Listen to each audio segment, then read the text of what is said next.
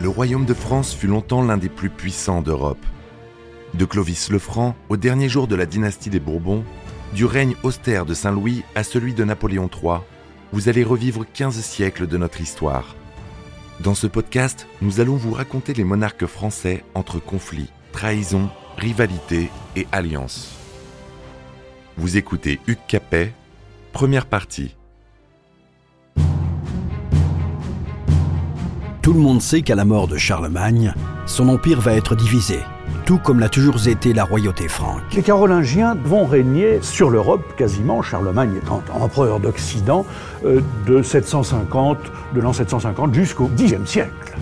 Et que de cette division émergera un nouvel ordre avec l'avènement d'une nouvelle famille à l'ouest du Rhin, les Capétiens. Mais la passation de pouvoir n'a pas été simple et s'étend sur près de deux siècles. Les Capétiens vont régner de 987 euh, et en passant euh, jusqu'aux Orléans, qui sont également des Capétiens, jusqu'en 1848. La période capétienne, c'est la période euh, où il y a une expression qui fait, qui fait c'est le roi passe et dit à un comte, mais qui t'a fait comte? Et, et le comte répond, mais et toi qui t'a fait roi?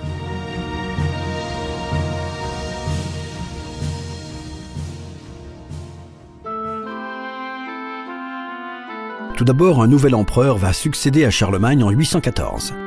Aux morts successives de ses fils aînés, le grand Charles répond par la nomination de son dernier fils, Louis, au titre impérial dès 813.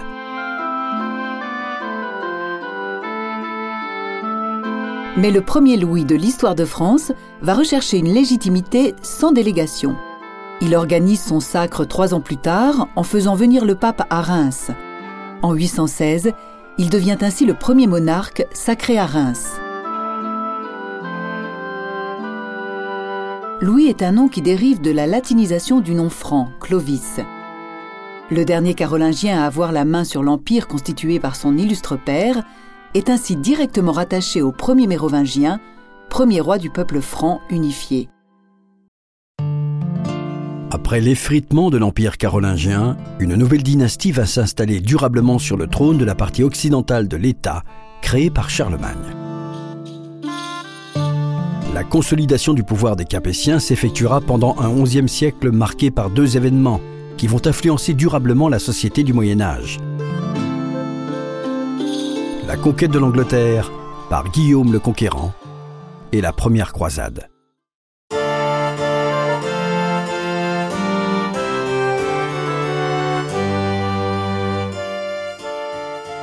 La mort de Charlemagne ne marque pas le début d'une chute inexorable sans aucun soubresaut de la part de sa descendance. Son fils Louis consolide dans un premier temps son pouvoir en s'appuyant sur l'Église. De son vivant, on le surnomme le Pieux. La puissance la plus ancienne et la plus stable est celle des évêques. Elle s'organise à partir d'un réseau qui a fait ses preuves, celui des cités construites sur le modèle romain. Mais de nouvelles villes apparaissent s'articulant autour de grands monastères, qui constituent bientôt un réseau soutenu par l'empereur lui-même. Suivant la règle réformée de Saint Benoît, ces monastères font construire des abbatiales, des églises dont l'iconographie permet l'établissement d'un lieu culturel structurant. La population laïque est encadrée par ces modèles de pureté et l'Empire en reste unifié pendant un temps. Pendant un temps seulement les disparités vont bientôt s'imposer. L'héritage de Charlemagne ne peut s'étendre davantage. Il manque de dynamisme. Tout l'Occident est chrétien. Le seul défi est bientôt de défendre les acquis. Défendre les acquis, car des embarcations profilées, très légères, très colorées aussi, dont le fond permet de naviguer en eau douce comme d'affronter des lames de fond, commencent à apparaître régulièrement sur tout le pourtour du littoral de la terre des Francs. Des monstres en guise de proue, ces navires sont manœuvrés par des hommes qui cherchent à survivre. Ce sont les Vikings. On va voir jaillir des embarcations rapides, nerveuses, légères. Michel de Decker, écrivain d'histoire. Que l'on va surnommer à tort, qu'on va nommer à tort les dracars, parce que le dracar n'est que la tête du dragon qui est à l'avant, mais que scientifiquement on appelle des esnèques. Et à bord de ces bateaux, eh bien, il y a des géants blonds, des géants blonds qui ont des mines patibulaires et des noms qui sont aussi patibulaires que, leur air, puisqu'il y en a qui s'appellent Ragnard aux culottes poilues, un autre s'appelle Siegfried aux dents noires. Des marchands devenus pillards, remarquables marins, des païens qui cèdent à la tentation de toutes les richesses qui s'accumulent dans les monastères de Grande-Bretagne et de Francie. Ils sont païens, ils ont leurs dieux barbares, les dieux euh, venus du Nord, car ils viennent de Septentrion, c'est-à-dire du Grand Nord, du Danemark, de Norvège, de Suède, etc. Et ils adorent Odin. Si bien que quand ils arrivent sur nos côtes, ils s'enfoncent dans les cours d'eau, dans les fleuves, dans, dans les rivières, ils détruisent les abbayes, ils tuent, ils violent. Ils fuient la misère de leur terre natale et sèment la panique. Dans un premier temps, ils ruinent le commerce, l'essentiel étant fluvial. Comme c'était de très fins navigateurs, euh, tout le vocabulaire maritime, euh, le, vocabulaire maritime leur doit beaucoup. Le, le, bâbord, le tribord, le haubans, la carlingue, tout ça, ce sont des mots venus du viking, des vikings. Eh bien, ils navigueront jusqu'en Sicile, où ils vont même créer des royaumes, ou jusqu'en Russie. Euh, le mot Ruotsi, qui va devenir Russie, est un mot d'origine viking. Il provoque un terrible exode avec son cortège de famine. S'érigent alors des forteresses de bois et de terre à l'initiative de guerriers locaux et non d'un roi, encore moins d'un empereur, qui perd tout contrôle.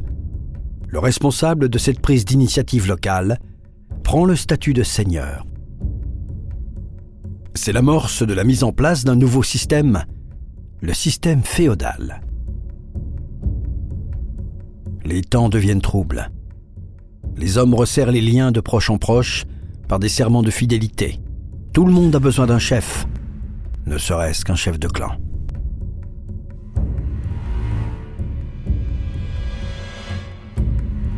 C'est dans ce contexte de crise que se prépare la succession de Louis. Des tensions apparaissent entre ses trois fils. Lothaire, l'aîné, Louis le germanique, et, issu de son second mariage, le dernier petit-fils de Charlemagne, Charles le Chauve. Si un rapprochement s'effectue entre deux des frères, ce n'est pas entre les deux issus de la même mère, mais entre les deux plus jeunes au détriment de l'aîné, qui a l'ambition de succéder à son père et à son grand-père comme empereur d'un État digne de ce titre et non morcelé en trois parties. Le conflit n'est pas résolu quand meurt Louis le Pieux en 840. Il laisse en héritage un État désuni par des tensions internes fratricides et menacé par les raids des Vikings venus du nord de l'Europe. En 842, l'alliance entre les deux plus jeunes frères se renforce. Charles le Chauve et Louis le Germanique prêtent réciproquement les serments de Strasbourg, prononcés en langue romane et en langue germanique, afin d'être compris par les troupes de l'Ouest comme de l'Est de la Francie. Lothaire est contraint de céder. S'il conserve le titre d'empereur, il n'est qu'honorifique. L'Empire est lui bien divisé lors du partage de Verdun en 843. Trois entités se dessinent alors. Italie, Germanie et Gaule ou Francie. À la mort de Lothaire en 855, le titre d'empereur est transmis à son fils aîné, Louis II le Jeune, et son territoire partagé une nouvelle fois entre ses trois fils.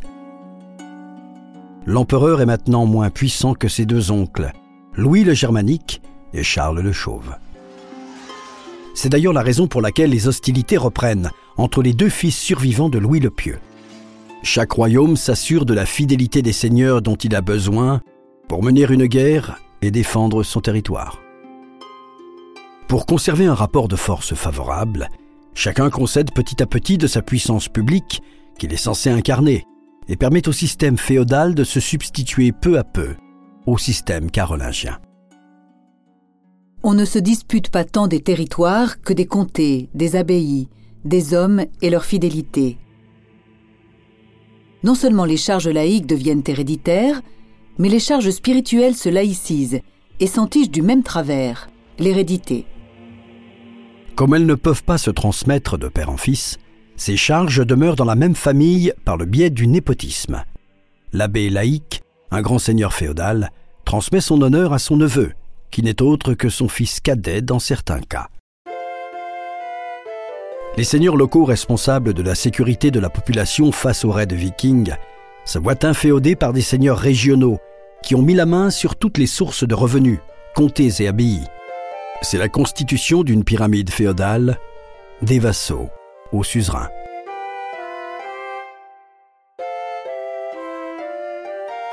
Dans le royaume de Charles le Chauve, un parti d'aristocrates se forme autour de Robert le Fort, comte de Tours et d'Angers, maître d'abbaye considérable et grand chef de guerre. En 864, en échange de sa fidélité, Charles le Chauve lui confie le comté de Paris. Robert le Fort meurt deux ans plus tard en combattant les Normands. Mais Robert aura une descendance. Capet, c'est celui qui a été choisi, puisqu'il a été élu par les grands euh, pour devenir roi. Il est de la famille des Robertiens, euh, c'est-à-dire que son ancêtre remonte euh, au milieu du IXe siècle, c'était Robert le Fort. Claude Govard, professeur émérite d'histoire qui avait lutté contre les Normands et qui avait été d'ailleurs victorieux avant de mourir d'ailleurs en 866 et d'ailleurs considéré comme un martyr hein, et connu sous le nom de Maccabée. Et euh, ce Robertien, c'est lui qui euh, est le vrai fondateur hein, de, la, de, la, dynastie. Ses fils euh, ont régné hein, sur le royaume, car la royauté est alors élective. Ce sont eux qui, peu à peu, euh, ça prend énormément de temps. Il y a plusieurs rois, il y a plusieurs, euh, il y a plusieurs euh, dynasties. Jean-François Beige, écrivain. Et peu à peu, ce sont ceux qui imposent, aidés un peu par la géographie aussi, puisqu'ils sont au centre du royaume, même si leurs terres, à eux, leurs fiefs sont assez petits, et le resteront pendant une centaine d'années. Et ils essayent de s'installer. Rapport de force s'est de nouveau stabilisé entre Francie et Germanie. Les deux fils de Louis le Pieux se réconcilient. D'ailleurs, en 870, ils se partagent la partie septentrionale du royaume de leur neveu. Si ce dernier conserve le titre d'empereur, son domaine ne peut plus décemment porter le nom d'empire. Longtemps considéré comme avant tout l'amorce d'un déclin, celui de la puissance carolingienne et de l'héritage de Charlemagne, le partage de Verdun est maintenant plutôt perçu comme le début d'une double construction, celle des nations françaises et allemandes. C'est le retour à un cadre politique, économique et culturel aux dimensions plus adaptées aux réalités ethniques. Et c'est donc tout naturellement la part italienne qui se morcelle la première, elle qui n'a pas d'identité à la différence de la Francie, où se regroupent les Francs de l'Ouest, plus latinisés que leurs cousins de l'Est, qui se fédèrent à l'intérieur de la Germanie. À partir de 870, Charles le Chauve peut faire figure de premier roi de France. Il n'en a sûrement pas conscience.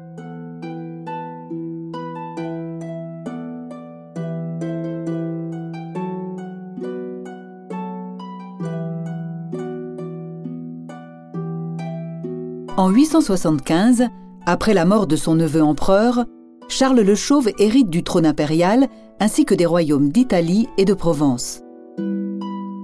Le jour de Noël 875 à Rome, 75 ans exactement après le couronnement de Charlemagne, il est couronné empereur par le pape. Ce dernier l'appelle au secours deux ans plus tard afin de défendre Rome contre la menace des musulmans. Si les raids des Vikings affectent le nord de l'Europe et tout le littoral atlantique, la Méditerranée est sous la menace permanente des raids musulmans tandis que le roi de Francie a déjà bien du mal à contenir les assauts des païens du Nord. Comment pourrait-il s'aventurer à protéger l'Italie? Si Charles est couronné empereur en 875, il meurt deux ans plus tard en voulant défendre un territoire qu'il ne peut plus contrôler. Et l'État auquel on donne le nom de Francie s'est déjà réorganisé, non plus autour d'Aix-la-Chapelle, l'ancienne capitale de l'Empire de Charlemagne, mais autour de Reims, de Paris et de Saint-Denis. C'est ici que Robert le Fort s'est implanté solidement et que ses successeurs sauront faire fructifier son héritage. Robert le Fort, c'est le, premier des, des Robertiens. C'est lui qui va euh, euh, avoir le, premier l'idée de la supériorité des ducs de France, c'est-à-dire, pourrait dire d'Île-de-France, hein, qui sont euh, au centre du royaume. Qui sont en quelque sorte candidats à la, à la création d'une monarchie française qui sera euh, héritière à la fois de la Gaule romaine et des royaumes francs. Et tout ça va créer véritablement la monarchie française. La Francie ne sera, elle, jamais morcelée et elle aura toujours un unique souverain. Il est déjà trop tard pour que les Carolingiens puissent s'appuyer une bonne fois pour toutes sur la mystique du sacre, ou encore trop tôt, la France étant encore en quête d'identité.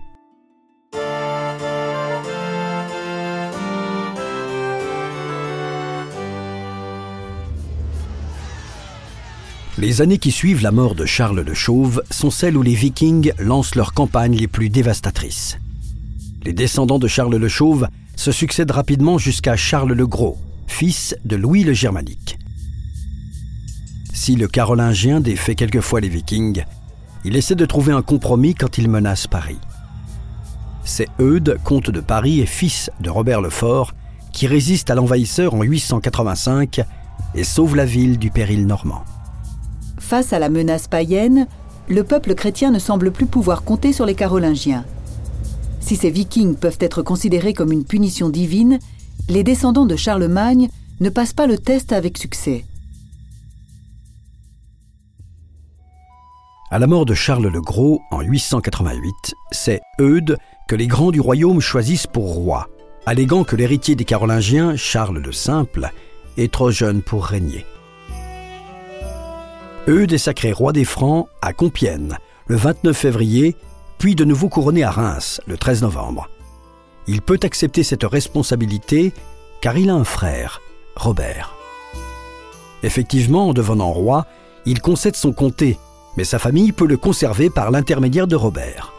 Ainsi, sa dynastie ne perd pas l'essentiel dans ce système féodal, qui n'est pas le titre de roi, mais le titre de comte de Paris, avec toutes ses abbayes et ses revenus, et tous les hommes qui y sont rattachés par un serment de fidélité. Eudes peut être roi sans cesser d'être chef de clan.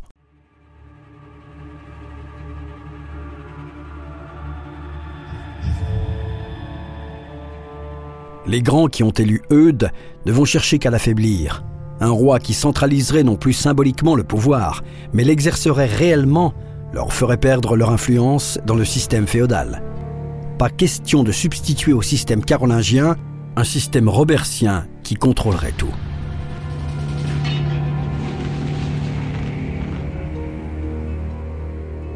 À la mort d'Eudes, le carolingien Charles le Simple récupère le trône. De toute façon, Eudes n'a pas de fils, et son frère n'en a pas encore, mais cela ne va plus tarder. Eudes est enseveli à Saint-Denis en 898. C'est donc un carolingien qui, en 911, règle le problème viking en cédant à leur chef Rollon une partie de son territoire. Rouen. En échange, Rollon devient Robert en se baptisant et en rendant hommage au roi de France. Les Normands, car ce sont les Normands, les Vikings Northmen, les hommes du Nord, venus du Nord. Michel de Decker, écrivain d'histoire. Et ces gens-là vont finir par s'installer définitivement dans ce qui était la Neustrie et qui va devenir la Normandie en 911, quand le roi de France, euh, Charles le Simple, va dire à Rollon, au grand patron, Rollon, le chef des Vikings, bon, écoutez, euh, installez-vous ici et puis vivons euh, en bonne compagnie les uns avec les autres. Et c'est ce que va faire Rollon. Une grande date pour l'histoire de France et pour l'histoire de l'Angleterre puisque débute sur cette terre le règne d'une dynastie qui va marquer des deux côtés de la Manche l'organisation politique des deux États en construction.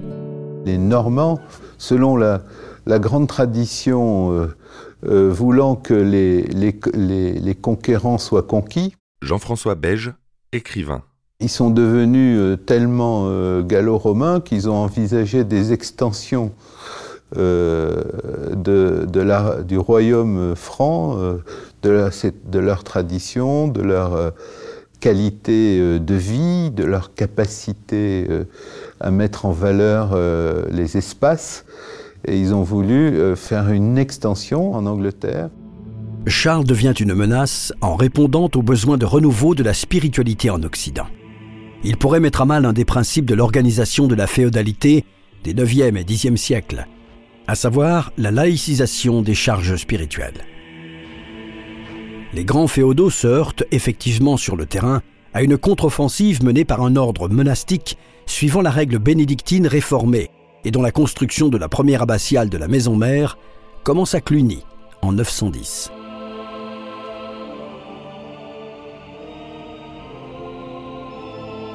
Les historiens sont d'accord aujourd'hui pour dire qu'il s'agit de la fondation par Louis le Pieux, le fils de Charlemagne, qui a comme ça fondé et favorisé beaucoup d'autres abbayes, dont nous situons au début du IXe siècle. Pierre Sirgan, chanoine de l'abbaye de Moissac. Le nouveau départ, ça a été avec l'acceptation ou l'imposition à Moissac de la réforme de Cluny, la grande abbaye bourguignonne, et c'est l'abbé Odilon, cinquième abbé de Cluny, qui a mis à Moissac, qui était à ce moment-là en difficulté, un de ses amis, auvergnat comme lui, Durand de Bredon, qui a donc instauré la réforme clunisienne et qui était à l'origine du siècle d'or de l'abbaye des 11e et 12e siècles. Le cloître a été érigé en l'an 1100, il n'y a pas au monde de cloître antérieur. Et puis je l'attribue cette beauté au fait du nombre et de la qualité des chapiteaux, et en particulier des chapiteaux historiés.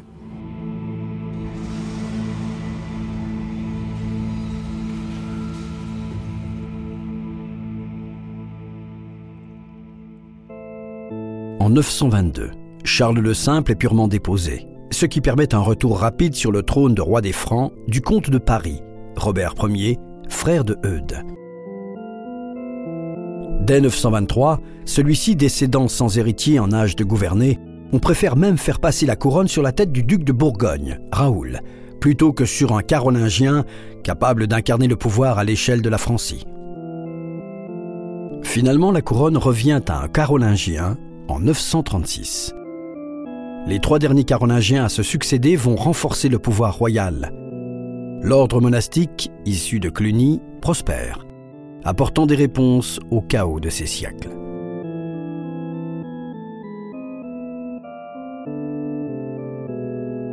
La construction de Cluny II débute en 963. Cette abbaye, qui est aux confins hein, du royaume de France et de l'Empire, euh, cette abbaye va essaimer. Claude Govard, professeur émérite d'histoire. Les donations vont affluer. Il y a quand même 5000 donations euh, en un siècle. c'est énorme. Bon. Et par conséquent, il n'y a pas que des, aristocrates. Hein. Bon. Alors, cette, abbaye va euh, essaimer, donc avoir des filiales, euh, euh, créer un réseau très centralisé d'ailleurs. Elle va développer en France, dans le royaume de France, une, une hiérarchie justement et une, cette toile d'araignée qui est très importante qui fait que il y a de l'ordre. À l'est du Rhin apparaît un empereur germanique. Othon Ier est élu par ses troupes et couronné empereur des Romains par le pape en 962. Pendant ce temps, les Normands ont appris le français et ne parlent plus que cette langue. L'administration du duché est exemplaire. Ce territoire est en paix. Le dernier carolingien, Louis V, meurt à 20 ans d'une mauvaise chute de cheval le 22 mai 987. Une dernière fois, plutôt que d'élire son oncle carolingien qui aurait pu devenir puissant, les grands se tournent vers le duc de France, Hugues, que l'on surnomme Capet, en raison de la cape qu'il aime porter. Les Capétiens, la dynastie des Capétiens doit son nom à Hugues Capet, qui a été élu roi de France en, l'an 987. Michel de Decker, écrivain d'histoire. Capet parce qu'il portait toujours une petite cape, c'était son surnom, et euh, surnom qui restera d'ailleurs jusqu'à la Révolution, puisque euh, les révolutionnaires diront de Louis XVI Monsieur Capet, euh, en souvenir de son patronyme. Il datera éventuellement de Robert Lefort, hein, dont j'ai parlé, le premier ancêtre, si vous voulez, celui qui mort en 866 en luttant contre les Normands, qui aurait obtenu l'année d'avant, en 865, de l'empereur, l'abbaye de Saint-Martin de Tours, comme comte abbé. Hein. Et euh, là était conservée la chape de Saint-Martin. Vous savez, l'histoire du manteau partagée. Et euh, ses fils en ont hérité, et en particulier euh, le père euh, de Hugues Capet, Hugues, hein, qui s'appelait Hugues aussi, et qui est mort euh, quand Hugues Capet avait 15 ans.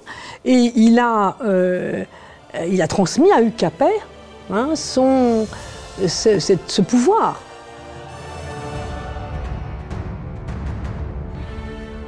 Vous venez d'écouter Roi de France.